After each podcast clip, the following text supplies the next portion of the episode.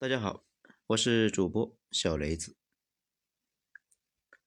美国群众已经攻陷了国会山，川总还有戏吗？文章来自于二号头目的九编文集。这篇文章呢是写于一周之前啊。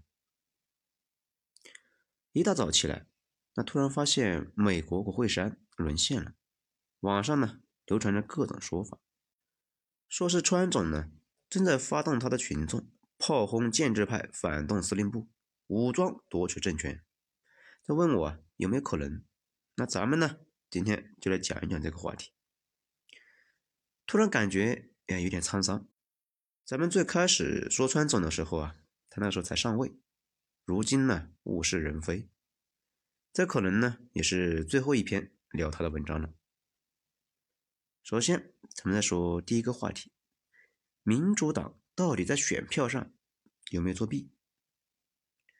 从现在来看呢，没有证据。对，不是没有作弊，而是没有证据。看到这个嘛，肯定有小伙伴那就怒了呀！怎么可能没有嘛？中国的自媒体不是已经找到很多证据吗？什么选票啊、跳票啊、死人投票啊，这些难道不是民主党作弊的证据吗？这个还真不是。这些东西呢，什么都不是。只是一些信息差，糊弄啊！从来不看原始新闻的人，因为在美国这些问题都已经有结论了。只是在中国，不少人呢只传谣不辟谣，所以很多人看到了这些所谓的证据，没看到后续的辟谣，一直呢糊涂到现在。比如那第一个问题，就是网上有一个选票跳涨图，那个图呢放到网上两个小时之后，其实就已经被辟谣了。工作人员把积压的选票数据一起录进去了，可不就是选票跳了一下吗？而且呢，相关的流程也调了监控，确实没发现问题。这既然没有猫腻，那这个事很快就没有人提了，甚至呢，川总向法院提出了诉讼，也没有再重新提这个事情，反倒是中国这边到现在呢还在聊这个事情。其次，那死人票。发现了几例已经死去的人啊投票了，然后一票一票查下来，发现每一票都是合理的解释。比如啊，其中一票的主人那确实是死了，不过呢，他死之前通过邮寄选票投了拜登。他投拜登的原因是因为他得了新冠，正在医院呢等死，对川总啊总是有点不太满意嘛，所以死前呢就做了一点力所能及的事情。另外一个案例呢是父子同一个名字。这个在中国呢比较奇葩，在美国呢是非常常见的。美国那边的祖宗八代都用一个名字，那非常常见的。事实上，不止美国人爱这样，法国以前的国王那都叫路易，英国的国王呢都叫爱德华。其他所谓的证据，嗯，也都差不多是这个样子，看着是有鼻子有脸，可是经不住实地的调查。那些所谓的作弊证据，很快那就被推翻了。这讲到这里呢，可能有小伙伴那就不服了呀？难道就没可能是政府工作人员和民主党沆瀣一气来坑川总吗？事实上，不仅政府卷入其中，川总呢向法院已经提起了三十二起诉讼，无一例外，因为证据不足被驳回。已经呢有至少八十六名法官驳回了有关的诉讼，其中啊有将近一半的法官都是由共和党任命。有几人呢，甚至是特朗普本人任命的。不仅如此，最高法那也补了一刀。美国联邦最高法院日前裁决，不受理德克萨斯州旨在推翻宾夕法尼亚等州拜登胜选结果的诉讼。最高法院呢，此前被广泛认为是特朗普最后的希望，因为最高法院九名大法官中有六名由共和党提名，其中三名呢。还是特朗普亲自提名。这也就是说啊，如果有人搞腐败，那不仅是政府腐败了，美国的司法系统也腐败了。事实上啊，不少的川总的小伙伴啊，确实也这么想的，所以呢，他们才闹来闹去。他们觉得一切都是体制问题，总有坏人想要害川总。他们作为国家最后的良心，有宪法赋予的权利和义务，那起来搞事情，这样呢？一个遍及各个系统的阴谋，倒也不是没可能。如果这个事情发生了，那你就得承认，美国已经从根子上那就烂了，腐败透顶。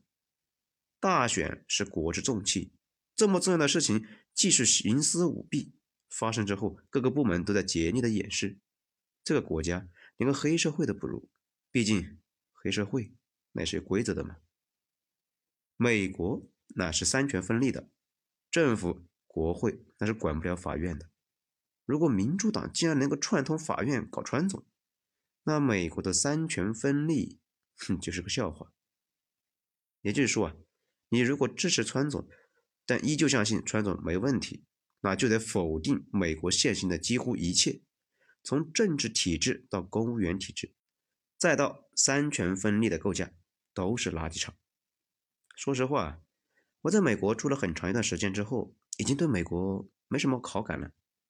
但是依旧觉得这么大的阴谋不太可能呢，所以呢，还是选择相信川总确实是选票不够。此外，美国历史上因为选票闹闹哄哄的事情呢非常多，一般都是法院下场，那法院呢说什么就是什么，输的那一边那主动认怂，赶紧就不闹了。因为选举啊事情小，选举制是大事，不能因为个人的得失让美国的制度蒙羞。让全世界看了笑话，这也是美国政治家一直以来的原则。美国呢，以前的大佬们啊都有个共识：无论如何，个人低于集体。这个话呀，在美剧《纸牌屋》里面一再被提到。无论如何，美国光辉的形象那不能够受影响的。甚至呢，不少人觉得民主体制和政府不干预的市场经济是历史的终结。史上最完美的制度，让全世界羡慕嫉妒恨。这样的制度呢，其实不是太怕别人攻坚，但是不能自己作死，自己揭开最丑陋的那一面给别人看。这也是为什么川总现在是众叛亲离，连彭斯都不大听他的话了，跟着他呀嫌丢人。特朗普一月五日发推文，他称副总统麦克彭斯。有权拒绝通过欺诈手段选中的选举人。问题是，彭斯这几天都不怎么露面啊，明显呢是要和他划清界限，老死不相往来了呀。那么问题来了，彭斯到底有能力影响这个选举没有呢？其实呢，美国的副总统还有一个职位，就是参议院的议长。参议院，那我们之前有讲过，权力要比众议院要大得多。他要作为会议召集人，在今天召集会议里面，最终确认选举人团的大选结果。也就是说啊，按理说，美国大选要到一月六日彻底走完程序了。那彭斯作为一个会议召集人，有能力把川总送上去吗？当然是没有的。但是他确实有机会把这个事情搞乱，比如呢，找一些细枝末节的事情，说当天开会不合理啊，什么什么事情。然后把事情搞得要有多恶心就有多恶心，最好呢把确认的大选结果在这一天再推迟几天。川总呢好去活动一下，那这样呢，彭斯那自己呢大概率也要成为美国历史上最臭名昭著的副总统了。这个事彭斯他能干吗？哼，他又不缺心眼，他怎么能干呢？所以就断然拒绝了川总。毕竟川总下台之后可以继续当混子，彭斯。还要继续在体制内混呢，说不定再过个几年再出来，没有必要为了一个政治生涯已经死了的人，把自己的未来那也给搭上去。所以啊，这两天那是躲得要有多远就有多远。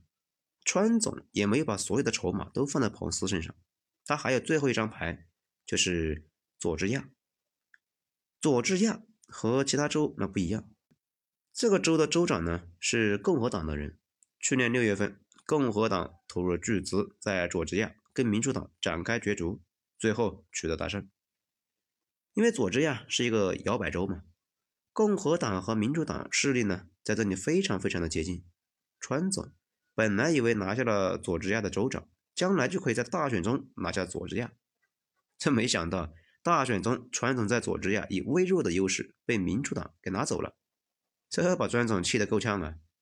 这一次呢？他一度是急眼了，就想尽办法，就无效之后，竟然呢在电话里说让佐治亚的国务卿去弄一万一千七百七十九张选票，只要佐治亚能够翻盘，就能够打断权力移交的过程，其他州呢也就有了一丝希望。这里啊，多说一句啊，各州和联邦的构架那差不多，也有州长，跟总统是差不多的。下边呢有一堆的秘书，咱们呢叫国务卿，其实啊就是国务秘书。不过没想到，川总让佐治亚作弊的谈话录音呢，几乎瞬间就被送到了媒体那里。这要是在以前呢，属于是天大的瓜。政府首脑命令佐治亚国务卿推翻选举结果，这是能够吓死人的大事。不过大家已经习惯了川总，觉得他就是这么个奇葩，干出什么事啊，那也都是正常的。不过呢，他这种行为也不是完全没有效果，害得共和党把参议院也给丢了。参议院，那就是元老院，美国真正的权力机构。参议院有一百个席位，每个州选两个人。最后呢，这些人要对一些关键的问题表决。还有无数的委员会，比如中情局的很多海外行动，其实就是在参议院下的委员会审批的。比如美国巨大无比的军事系统，就是呢参议院军事委员管着。无冕之王凯门。就是这个部门的头目，川总啊，闹腾的这两天，美国还有一件大事正在同步发生，就是选参议员。本来已经是四十八比五十，佐治亚是最后一周，非常的关键，结果成了五十比五十，副总统也有一票。接下来，副总统那不就是贺锦丽吗？民主党就会有微弱的优势。佐治亚呢？本来是势均力敌，不相上下，被他这么一折腾，中间的选民那受够了共和党。现在民主党的人以百分之五十点六的微弱优势胜出，看这下好了，两院都归民主党了。大家知道，美国的很多决议，总统支持是没用的，得送出两院审批。所以说，如果两党各控制一个院，那大概率呢，什么事都做不成。比如奥巴马的第二任期。什么事情他都搞不定呢，甚至想任命一个大法官，那都很难。因为当时共和党把参议院给拿下了，他想干的事情都会被否掉。现在呢，民主党控制了两院，接下来呀，四年民主党会非常的容易。川总帮了他们不少的忙啊，建议他们给川总搞生词。川总呢，现在剩下最后的一张牌，他有大量支持他的小伙伴，正在闹来闹去。已经占领了国会山，下一步可能会揪斗参议员什么的。现在呢，没找到佩洛西，找到他的椅子了，正在批斗他的椅子。哼，反正呢，美国的群众顶用嘛，其实没什么卵用。我们以前讲过，美国国父们设计美国宪法的时候，主要是考虑了两件事情：第一，私有财产如何得到保护；第二，如何防止暴民。没错，媒体民主，事实上防的就是民主，防止民意泛滥得不到控制，打劫富人的财富。美国那一套其实不是原教旨民主，属于修正主义，代议制，类似于电子烟，本质还是精英共和，也就是老百姓不能够想选谁那就选谁，得选精英们给他们指定的人，他们选出来这个人也要受到各种条条框框的制约。来自国会的，来自法院的，就是防止暴民们的想法不受控制。也就是说呢，美国这个国家可以闹，可以崩，但是从现在的法律框架出发，川总就没法通过群众的闹腾来上位，继续当总统。总统的权利来自于宪法，宪法不给你权，你连自己的推特账号那都保不住啊。川总自己呢，应该是懂这个的，只是他的小伙伴不一定懂。再说，指望红脖子那也是个笑话。这伙人在美国也是一群比较胆小、害羞、有点自卑的人。上一次出门去华盛顿呢，已经是鼓足了勇气来了一次说走就走的旅行，基本是把勇气耗尽了。而这一次呢，打砸抢了国会，已经是超常花费了。你还指望他们农村包围城市，武装保卫川皇？呵呵，想什么呢？零元购的团伙，那都比他们有战斗力呀！指望红脖子，还不如指望黑兄弟们。川总的政治寿命，那也就两周了，耶稣都救不了他。不过呢，我是无条件支持他闹下去的，不仅要闹，还要大闹。反正吧，川总的时代那是彻底结束了。好了，今天咱们就讲到这里，精彩下次接着继续。我是主播小雷子，谢谢大家的收听。